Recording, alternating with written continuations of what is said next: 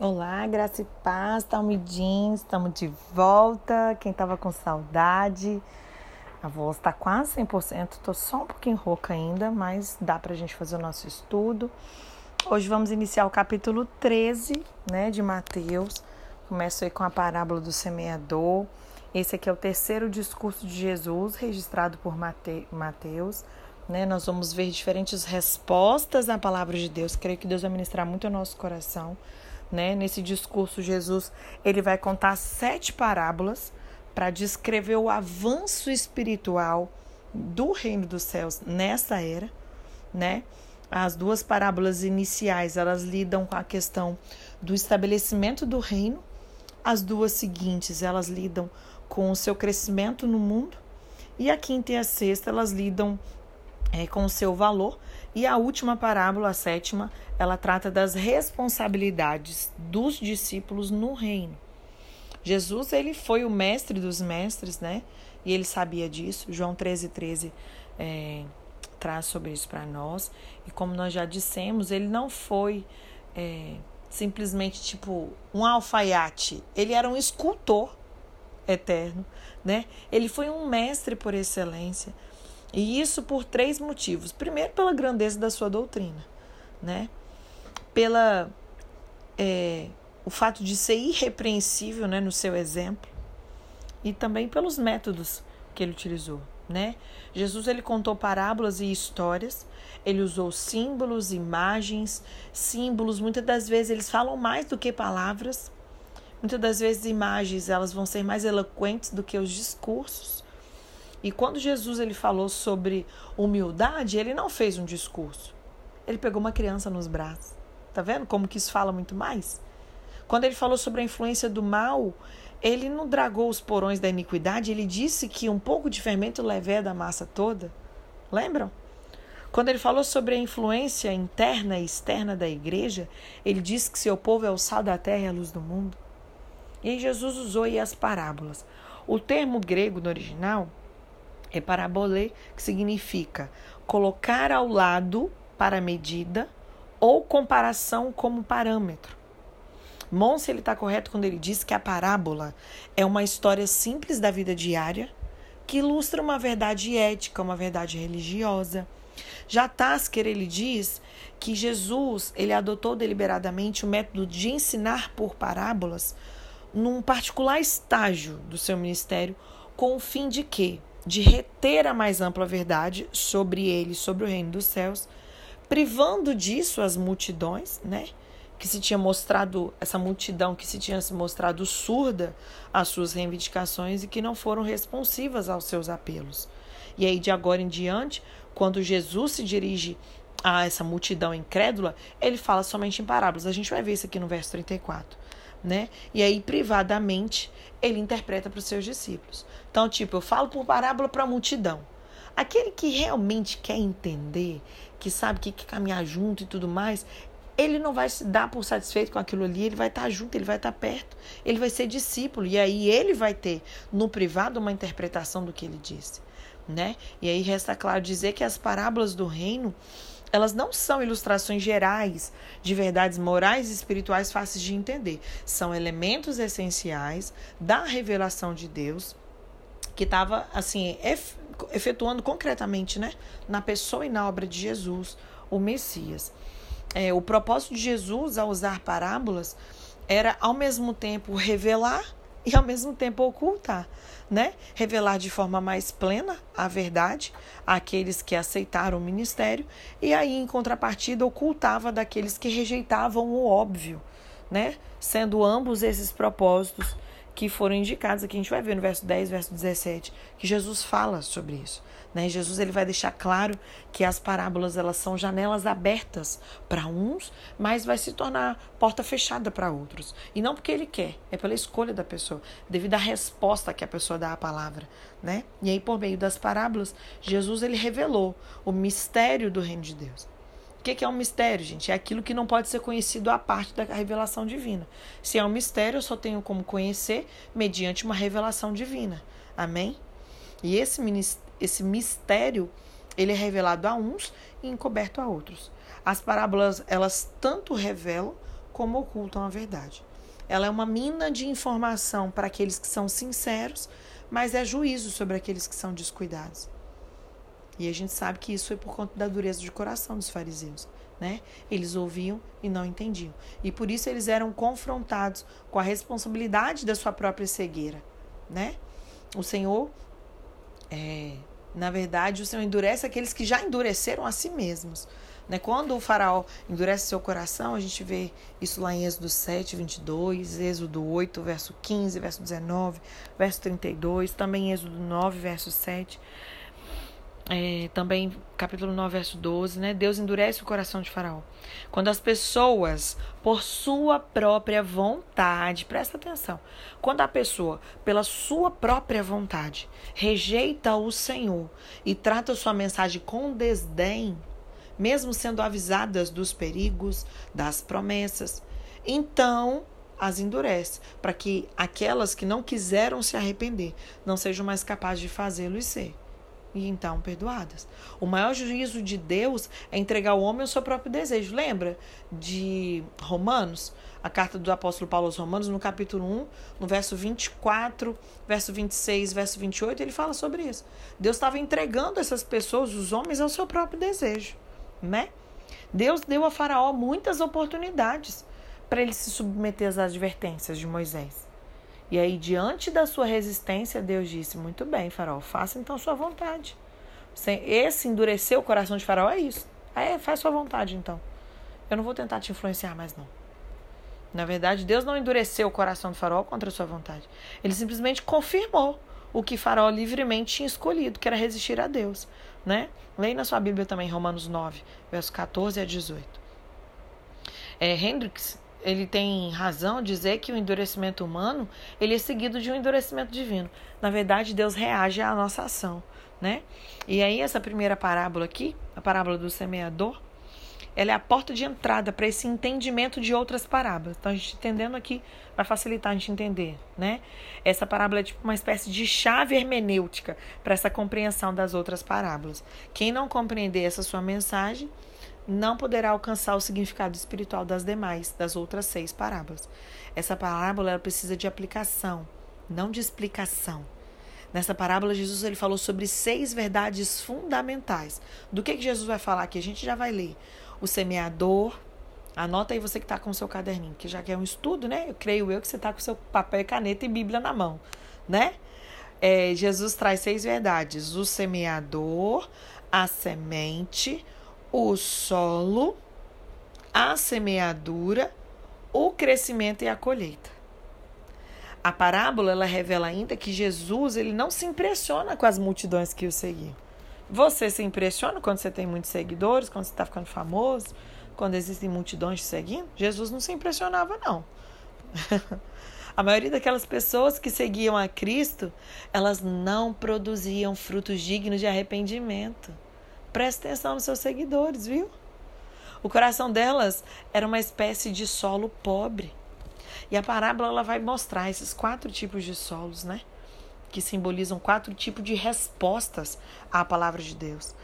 Que primeiro a gente vai ver o coração que não corresponde, no verso, deixa eu ver aqui, no verso 19, né? Jesus explicando a parábola aqui, já a partir do 18 ele vai estar explicando a parábola. Então, é, o primeiro solo, o coração que não corresponde à palavra, depois um coração que é impulsivo, o outro é um coração preocupado com outras coisas, Pode ser que se você se identifique com vários solos aqui, viu? Não se preocupe se a revelação chegar aí. e também tem aquele coração que corresponde, aleluia. Vamos ver? Vamos ler aqui então, é, Mateus 13. Naquele mesmo dia, Jesus saiu de casa e foi se assentar à beira-mar.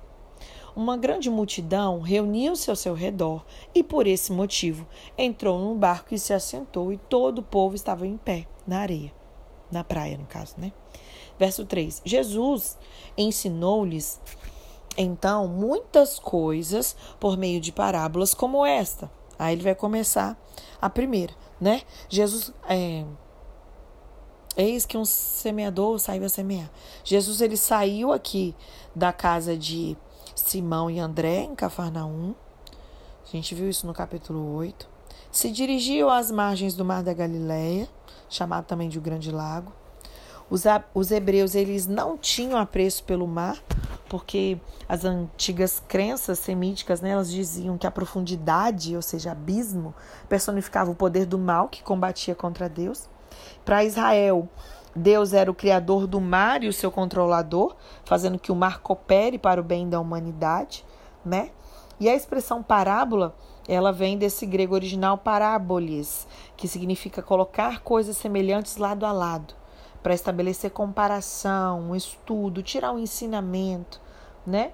E aí na nossa língua, e isso aqui no grego significa isso, trazendo para a nossa língua, a parábola é uma figura de linguagem onde existe uma verdade moral ou espiritual que é ilustrada por uma analogia derivada de alguma experiência cotidiana. Né? E com essa parábola aqui, conhecida como a do semeador que a gente vai ler, Jesus ele inicia aí então esse grupo de histórias didáticas sobre o reino de Deus, que são registradas aqui em Mateus. Os evangelhos sinóticos, eles contêm cerca de 30 parábolas. O Evangelho segundo João, ele não apresenta parábolas, mas ele emprega outras figuras de linguagem, tá? Verso finalzinho do 3, eis que um semeador saiu a semear. Verso 4. Enquanto realizava a semeadura, parte dela caiu à beira do caminho, e vindo as aves a devoravam. Depois, quando a gente for ler a partir do verso 18 a explicação, você pega um versículo e compara com o outro, tá bom? Outra parte, verso 5, caiu num terreno rochoso, onde tinha uma fina camadinha de terra, logo brotou, mas o solo não era profundo. Porém, quando veio o sol, as plantas se queimaram porque elas não tinham raiz e aí secaram. Gente, esse texto é maravilhoso demais. Quanto ensino tem pra gente aqui? É, hoje eu não vou me estender, tá? Hoje vai ser um pouco menor o áudio. E amanhã a gente aprofunda um pouco mais, tá bom? Verso 7. Outra parte caiu entre os espinhos. Estes, ao crescer, sufocaram as plantas. Contudo, uma parte caiu em boa terra, produzindo uma generosa colheita a 100, 60 e 30 por um. Verso 9. Aquele que tem ouvidos para ouvir, ouça. Então Jesus ele já traz um negócio que não dá nem para entender, né? e fala, ó, quem tem ouvido para entender, ouça. Verso 10, ele vai falar aí dos propósitos das parábolas. Então os discípulos se aproximaram dele e perguntaram: por que eles falam por meio de parábolas? Jesus ele não falava assim, né, gente, antes. Ele passou a falar assim a partir daqui. Aí no verso 11 Jesus respondeu: Porque a vós outros foi dado o conhecimento dos mistérios do reino dos céus, mas a eles isso não lhes foi concedido.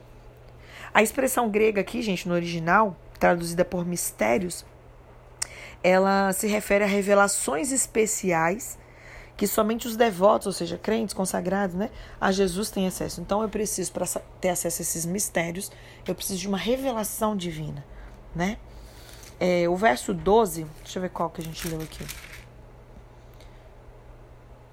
A gente leu só até 11, né? A partir do 12 aqui, no verso 12, ele anuncia aqui um princípio básico do mundo espiritual. Quem aceita a palavra de Deus com humildade e reverência vai receber muitas outras bênçãos do Senhor. Só que os arrogantes e incrédulos, até é, a parcela de fé e bênçãos que foi concedida vai ser retirada. É disso que Jesus vai falar aqui. Né? Nós temos exemplos disso do filho pródigo lá em Lucas 15, versos 17 a 24. O que aconteceu com o farol do Egito, né? Depois de ter feito pouco caso do aviso de Moisés, lá em Êxodo 8, do verso 1 a 32, Êxodo 9, do verso 1 a 12. E aí as coisas de Deus, elas não fazem sentido para aqueles que são dotados apenas de uma crítica racional. Se você tentar entender somente cognitivamente, intelectualmente, racionalmente, não vai, não vai rolar. Nós precisamos ser iluminados na nossa compreensão espiritual. E nós já sabemos que isso é um dom de Deus. Romanos 5, verso 15 e 16, o apóstolo Paulo nos ensina sobre isso. O apóstolo Paulo também nos ensina sobre isso em 1 Coríntios 2, no verso 14 a 16. Também Efésios 2, verso 8, né? Aí no verso 14 e 15, Faltou a gente ler do 13 em diante, tá? Os versos 14 e 15, eles são copiados palavra por palavra da Septuaginta. Confere na sua Bíblia Isaías 6, verso 9 e 10. Ele vai descrever o chamado do profeta Isaías, né? A mensagem que deveria pregar o estado de calamidade espiritual daquele povo. Como no tempo de Isaías, assim também na época de Cristo, os judeus eles fecharam os olhos às verdades. E Jesus e a sua igreja são as últimas grandes luzes a brilhar nesse mundo. Aleluia, eu e você. Para todo aquele que quiser abrir os olhos. Né? O apóstolo Paulo fala sobre isso. Efésios 3, verso 2 a 5. 1 Pedro também, capítulo 1, verso 10 e 12. Vamos lá, verso 13. Por isso, verso 12: Pois a quem tem, mais lhe será dado. Então você já tem intimidade com Deus, já tem revelação, mais vai ser dado para você. Você terá em abundância, é isso que ele está falando. Mas o que quase não tem, até o que tem vai ser tirado. Então, um pouquinho de revelação que eles tinham, ah, é, vocês estão com o coração endurecido, vocês não querem? Então tá, então eu vou tirar até o que vocês têm. É isso. Por isso lhes falo por meio de parábolas, porque vendo não enxergam, escutando não ouvem, muito menos compreendem.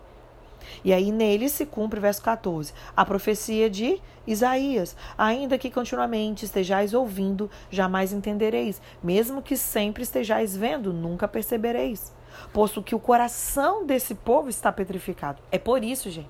Não é que Deus não queria que eles entendessem. O coração deles estava endurecido. De má vontade escutaram com seus ouvidos, fecharam seus olhos, para evitar que enxerguem com os olhos, ouçam com os ouvidos, compreendam com o coração, convertam-se e sejam por mim curados. Aleluia. Verso 16: Mas abençoados são os vossos olhos, porque enxergam, e os vossos ouvidos, porque ouvem. Pois com certeza eu vos afirmo que muitos profetas e justos desejam ver o que vedes e não viram, e ouvir o que não ouviram. E aí, a partir do verso 18, né? Jesus vai começar a explicar, então, essa parábola. É do semeador. Nem para uma melhor compreensão dessa estratégica parábola, a gente procura, busca detalhes que são oferecidos também nos outros evangelhos sinóticos, como eu já instruí vocês. Porque quando a gente olha um texto aqui registrado por Mateus, quando eu vou nos outros evangelhos, ele traz outras informações que nos fazem entender de maneira mais ampla, né? E aí a gente vai ver que Jesus ele vai enfatizar é, características desses corações que recebem a palavra e a gente vai deixar isso para amanhã, tá? Que minha garganta já tá aqui doendo, já dei o meu máximo, já gravei também o estudo lá do Clube de Leitura do Mulheres do Reino.